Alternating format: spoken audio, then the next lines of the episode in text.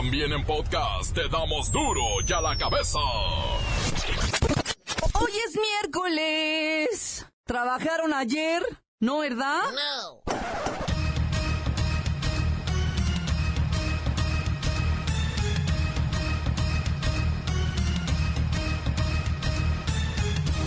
Hoy en duro y a la cabeza, sin censura. Entre arrestos y detenciones logran ingresar a Estados Unidos alrededor de 20 miembros de la caravana migrante de centroamericanos que buscan asilo político en los United States.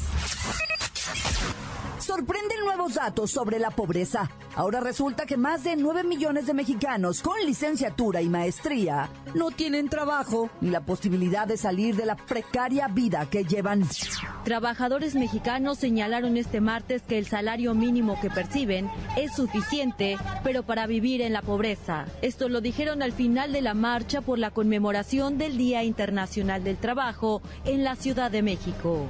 Nos vamos a manifestar en esta ocasión por un aumento de emergencia salarial que está muy bajo y todas las reformas laborales en general que está manifestando. Alerta en la capital del país por el alza en la violencia. Rompen récord en robo de autos. En tan solo un año desaparecieron 27 mil carritos, unos 100 al día más o menos. El misterioso documental sobre populismo del que todos hablan no tiene plataforma para transmitirse. No será en el cine, ni en la tele, y ni siquiera en internet donde lo presenten. De hecho, aún hay dudas sobre quién fue el que puso el dinero para su producción. Barrio nos tiene el lamentable caso del ex rector de la Universidad de Tabasco, a quien le cortaron la mano durante un asalto. Arranca la liguilla del clausura 2018 y la bacha y el cerillo están armando la quiniela. Vamos pues. Comenzamos con la sagrada misión de informarle, porque aquí, usted sabe que aquí, hoy que es miércoles, hoy aquí, no le explicamos la noticia con manzanas, no.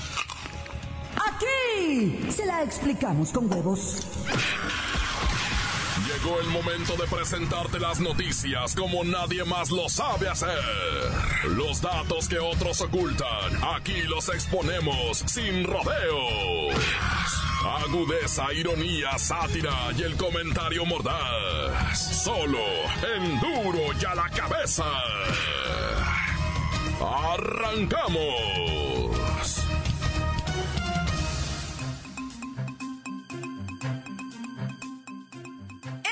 Arrestos y detenciones logran ingresar a Estados Unidos alrededor de 20 miembros de la caravana migrante de centroamericanos que buscan asilo político.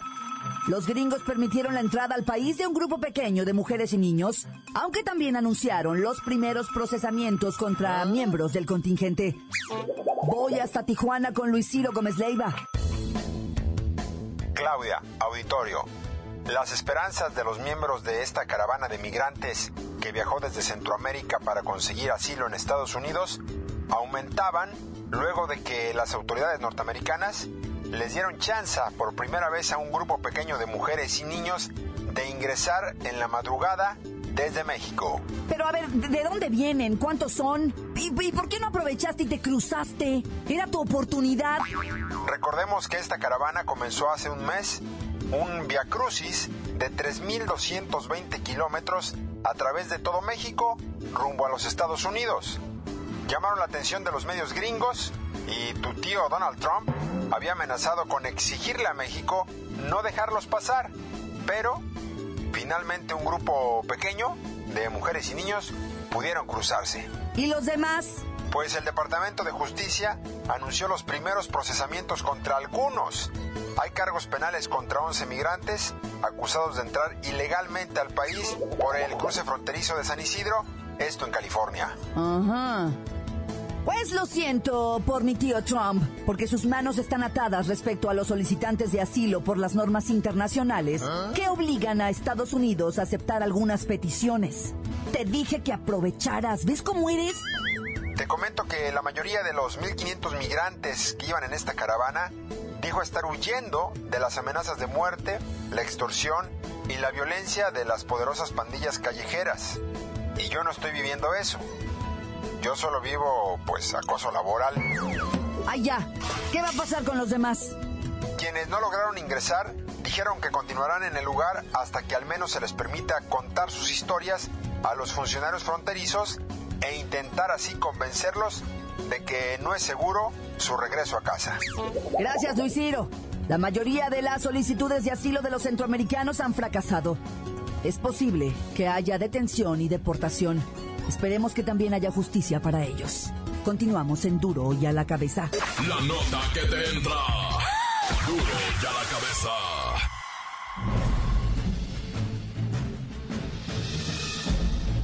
Atención pueblo mexicano. El pasado 25 de marzo, comenzó a escribirse la historia de la caravana de migrantes de origen centroamericano que pretendía llegar a la frontera entre México y Estados Unidos. La intención de estas 200 personas era pedir asilo político por temor a perder la vida a manos del crimen en sus países de origen. Los migrantes hicieron la travesía a pie, sobre trenes de carga y en autobús durante el último mes. Muchos de ellos son niños, mujeres y jóvenes adolescentes que sueñan con vivir una vida tranquila, alejada de la violencia que los persigue.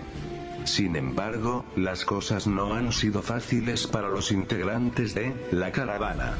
Desde que partieron de Tapachula, Chiapas, el gobierno de Donald Trump amenazó a con cancelar el Tratado de Libre Comercio y muchas otras dádivas si vuestro gobierno no detenía a estos migrantes. Obedientes a la voz del amo, como siempre, vuestros políticos intentaron, a toda costa, detener a estas personas, pero las leyes internacionales y los observadores civiles hicieron todo para que ayer día, la caravana se presentara, por fin, ante las autoridades migratorias norteamericanas. Lamentablemente las cosas no salieron como se esperaban. Los gringos rechazaron absolutamente cualquier tipo de solicitud de asilo, y amenazaron con encarcelar a quienes intentaran cruzar por la fuerza, y también a quienes los inciten a hacerlo. Finalmente, la caravana está detenida en Tijuana, la ciudad asilo de los rechazados. No se ve que las cosas se puedan arreglar con facilidad, así que como en el caso de los haitianos, estas personas se estarán integrando poco a poco a la vida cotidiana de la frontera. En pocas palabras. Bienvenidos a ser parte del pueblo mexicano, pueblo mexicano, pueblo mexicano. Duro y a la cabeza. En pobreza, más de 9.3 millones de mexicanos con licenciatura y maestría. Así que estar bien acá en tus estudios, pues ya no es garantía. México conmemoró así ayer el Día del Trabajo, con empleos precarios y millones de profesionistas en pobreza que no tienen ni para sus gastos básicos. La mayoría de ellos ganan entre uno y dos salarios mínimos y en el mejor de los casos aspiran a un ingreso de 7 mil a 10 mil pesos mensuales. Voy con la maestra sin varón, doctora en letras, maestra en leyes, con certificaciones internacionales y un sueldo de... ¿Cuánto gana maestra? A siete la quincena, hija, a siete. No, pues ni cómo ayudarla. Oiga, ¿cuánta gente no vive del producto de su trabajo? Pues como 68% de la población, hija, no vive del producto de su trabajo. Y nomás abren la boca a los subsidios o transferencias de los programas sociales, como Prospera, para tratar de salir de la miseria, hija.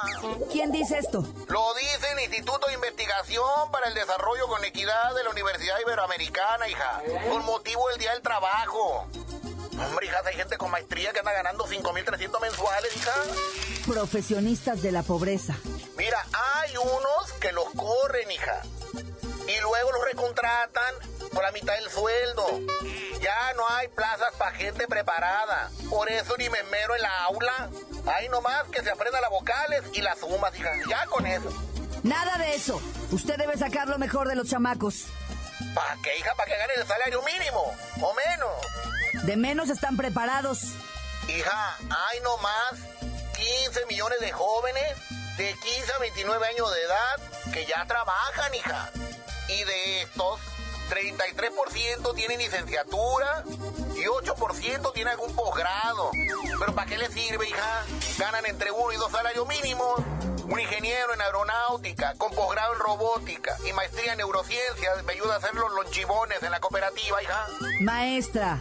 Así están las cosas, hija. 41% de los jóvenes menores de 30 años con una carrera o maestría viven en condiciones de pobreza. Pues sí es grave. El INEGI reportó que al cierre de marzo pasado el mercado laboral del país reportó los siguientes indicadores. La población económicamente activa, 54 millones. La población ocupada en el mercado formal e informal, 52 millones. Desempleo entre los hombres, 3.2%. Desempleo entre mujeres, 3.3%. Pero escuche usted, informalidad laboral. 56.9% de la población ocupada. Equivale a 30 millones 80 mil 666 personas viviendo del ambulante. O bien en negocios que no les dan seguridad social, ni servicios de salud, ni fondo de pensión, ni nada. Estas son las cifras con las que se despide este sexenio. Continuamos en duro y a la cabeza. Hija, estoy agremiando arquitectos que me ayuden a cambiar el piso del baño de la escuela, hija. ¿Tú no conoces uno, hija, que me recomiende, que cobre baratito? Encuéntranos en Facebook, facebook.com, diagonal duro y a la cabeza oficial.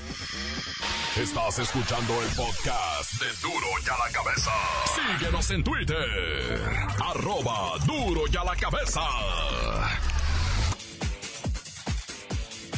Es momento de recordarle que ya están listos para que usted escuche todos los podcasts de Duro y a la Cabeza. Ándele, vaya, búsquelos en iTunes o en las cuentas oficiales de Facebook o Twitter.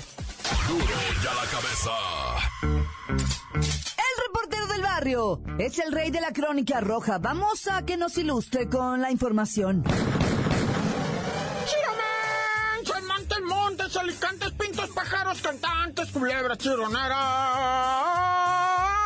Oye, este, perdona. Eh, ahí te va la de la... Ahí te, voy, ahí te voy con la de hacer morros. No, hijo. Que Dios me perdone.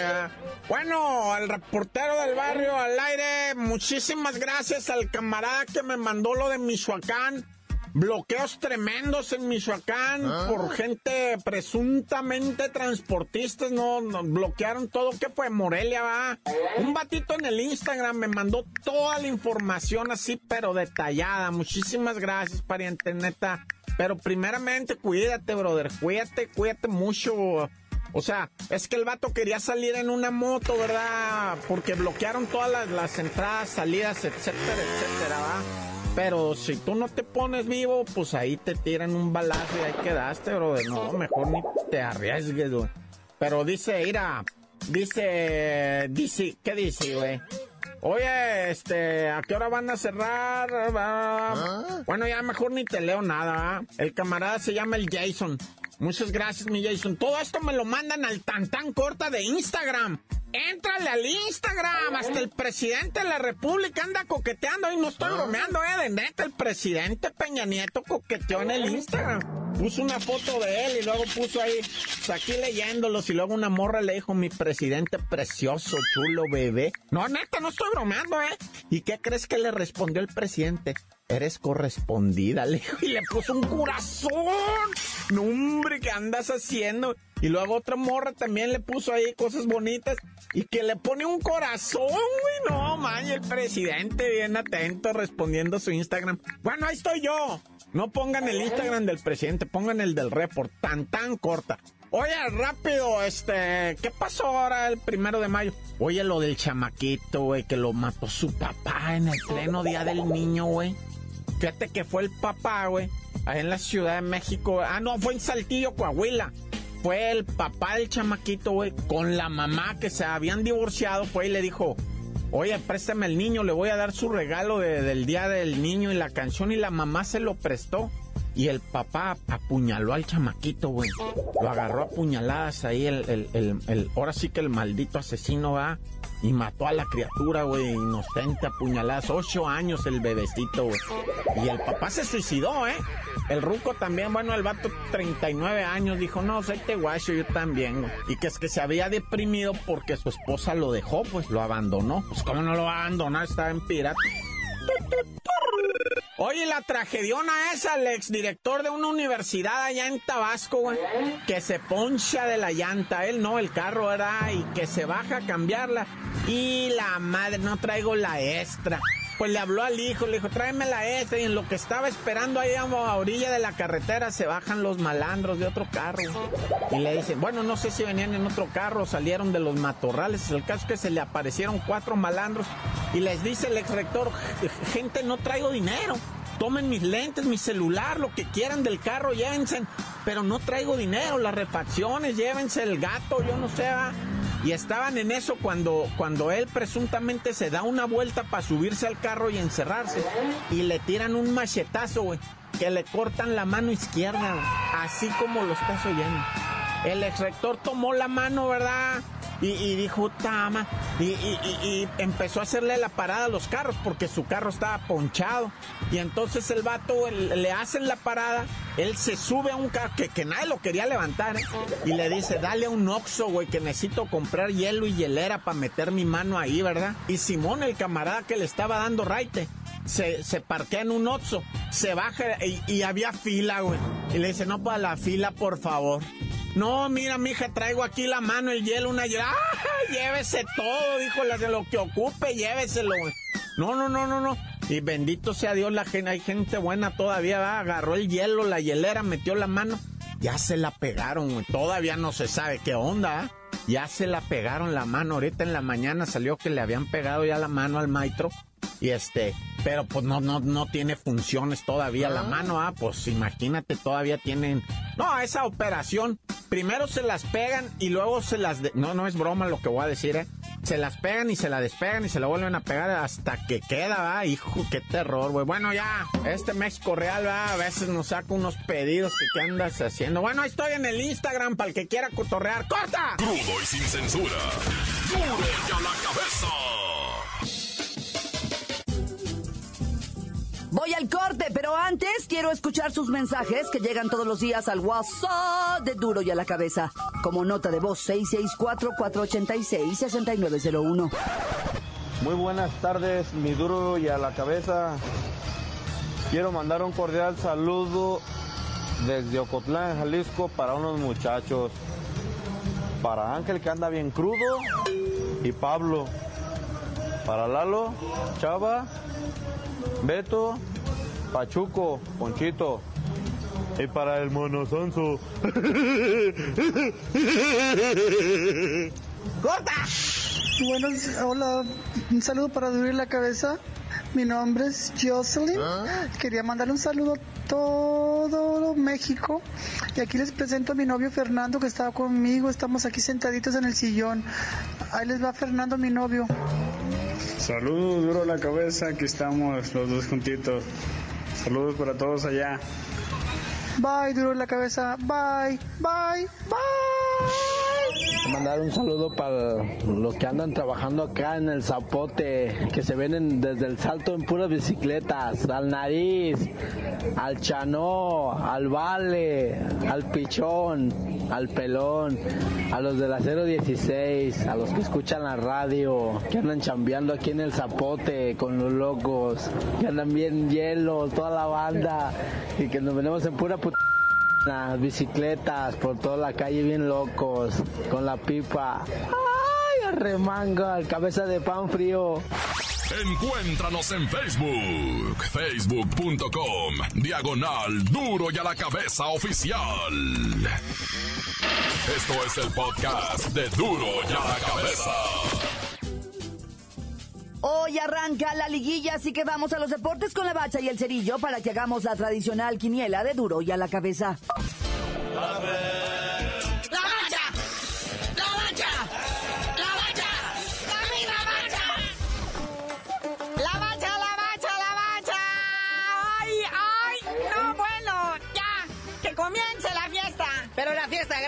fútbol mexicano, la liguilla del clausura 2018. Desde hoy se empieza a gestar lo que será el campeón de este torneo de fútbol. Arrancando a las siete y media en CEU, donde los Pumas tienen cuatro años sin derrotar a la América, arranca la liguilla. Es el clásico chilaquil para que lleven su virote y se hagan una tortuga. Nah, bueno, ya está grande.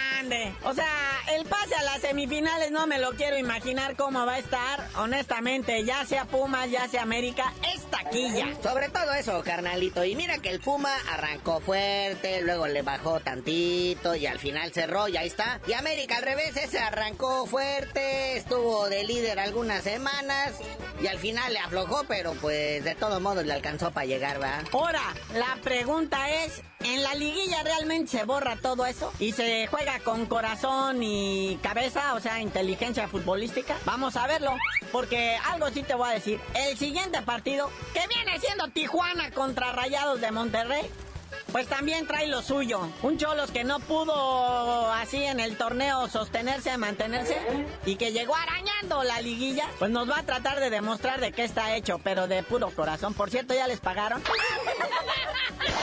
Eso es lo malo, ¿va? El Tijuana está ahí, pues por méritos propios, dan una ofensiva muy lucidora, pero tienen una de las mejores defensivas y de las que menos goles recibieron en el torneo, por eso están ahí. Y Monterrey, todo lo contrario, es una de las ofensivas más poderosas que el dinero puede comprar en Monterrey. Y pues ahí están, ¿va? Aparte recordemos que Antonio Monjamón ya fue director técnico de los Cholos y los hizo campeones hace como 30 años, pero no se le ha hecho con el Rayados de Monterrey de sus amores. Ha sido campeón de Copa, ¿verdad? Pero de liga no. De hecho, hay por ahí un hashtag que, que dice ya Chole Mohamed, o sea, quiere decir ya quítenlo. O sea, si no es campeón, está ya, por favor. Vayan y traigan a quien sea, pero pues es que este bate hace. Son bien supersticiosos los rayados. Bueno, allá en Monterrey en general. Bueno, en el fútbol todo mundo tiene sus cábalas y cosas de esas, ¿va?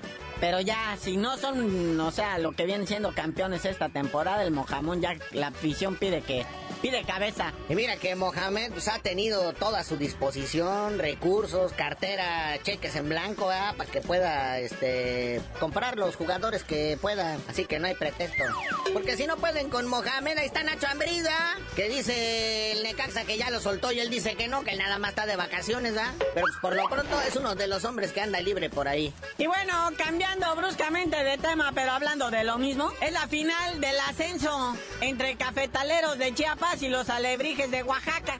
Mira, este Martín Caballero, ah, no, ese es un santo, perdón, Gabriel Caballero, que es el entrenador de los cafetaleros, dice, ¿y como para qué se les ocurre que juguemos si nadie puede subir? Ni los tapachuleros, ni los guajalebrijes. Sí, está muy raro todo eso. O sea, lo que viene siendo Lobos Guap anda pasando la charola y mandó a los jugadores a vender galletitas y todo esto. Para juntar los 120 millones de pesos para conservar su lugar en, en la, en la primera división, ¿verdad? Pero pues tal parece que pues no, ¿verdad? Y entonces lo más probable es que el siguiente torneo, tanto Apertura 2017 y Clausura 2018 se juegue con 17 equipos. ¿Por qué no le querían subir a 20? Hora y menos. Y una vez suban a estos dos, Alebrijes y Capitales, ya completan, y ahí poco a poco, pues préstense un estadio, a ver cómo le hacen. Pero pues, pues el chiste es que haya fiesta. Sí, uno de los pretextos que pone la Federación Mexicana de Fútbol es que tienen estadios muy chiquitos, ¿verdad? Entonces, este, quieren que sean de 20 mil asientos para arriba para que la gente se ponga más borrachota. Y bueno, vamos a ver cómo andan nuestros futbolistas europeos, ya, ya se fue Osvaldito Alaní, ya dejó a la Chiva, ya llegó a España a firmar contrato con el Getafe, que está a punto del descenso en la Liga Española.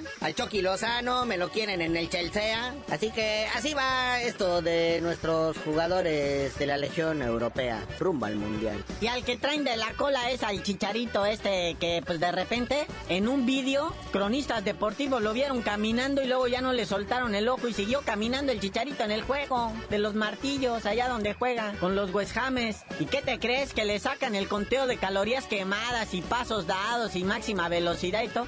Y fue el, el, de menos rendimiento de los 22 jugadores.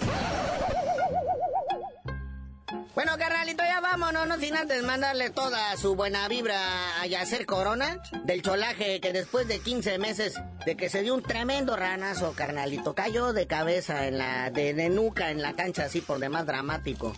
Convulsionó en la cancha en un juego de Copa MX. Pues quedó lastimado, ya no puede jugar de por vida. Se despide hoy tristemente por Twitter del fútbol mexicano. Así que, carnalito Yacer Corona, Ahí estamos, seleccionado nacional, pero pues no debía haber terminado su carrera así.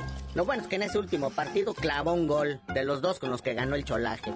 Y ya tú dinos por qué te dicen el cerillo. Pues hasta, de verdad, ojalá, y lo digo en serio, que se recupere en lo físico, en lo anímico y en lo espiritual. Y que la directiva le dé chamba. Él se entregó ahí. Y pues siendo así, yo sí les digo por qué me dicen el cerillo.